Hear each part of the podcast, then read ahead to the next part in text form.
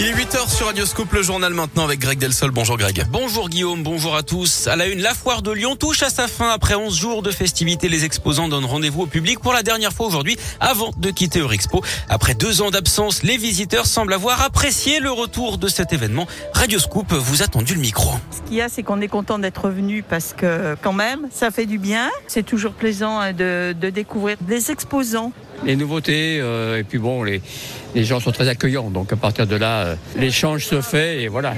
Euh, bien souvent, on cible quelque chose de particulier.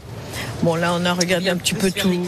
On a fait quelques emplettes, voilà. Plus pour la balade. Ce lundi est une journée dédiée à la solidarité et à l'emploi. La Foire de Lyon organise notamment une grande collecte de sang avec l'établissement français du sang.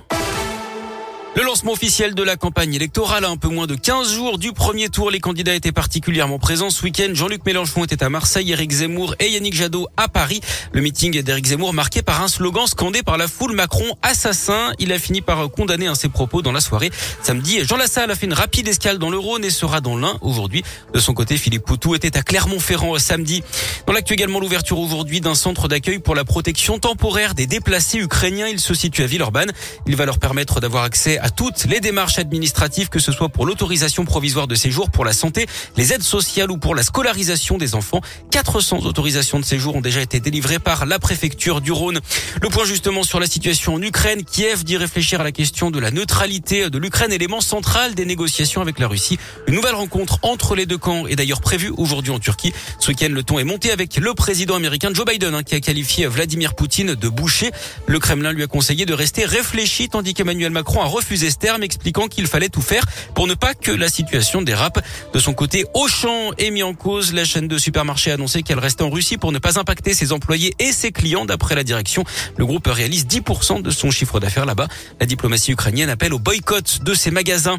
4 millions d'euros de promesses de dons pour la lutte contre le sida. C'est le bilan du SIDAction après le traditionnel week-end de collecte. Le montant est légèrement inférieur à celui de l'année précédente.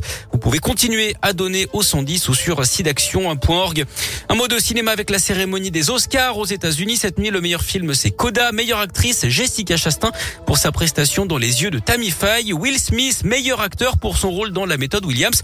Will Smith qui repart également avec l'Oscar de la plus belle mandale hein, après sa gifle donnée au présentateur Chris Rock qui venait de faire une blague sur sa femme. Il s'est ensuite excusé auprès de l'Académie en larmes au moment de recevoir sa statuette. Chris Rock, lui, n'a pas porté plainte.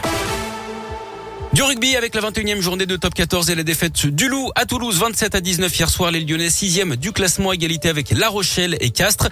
Et puis le tournoi des 6 nations féminins, ça a commencé hier pour les Françaises qui sont d'ailleurs bien parties puisqu'elles ont battu l'Italie 39 à 6.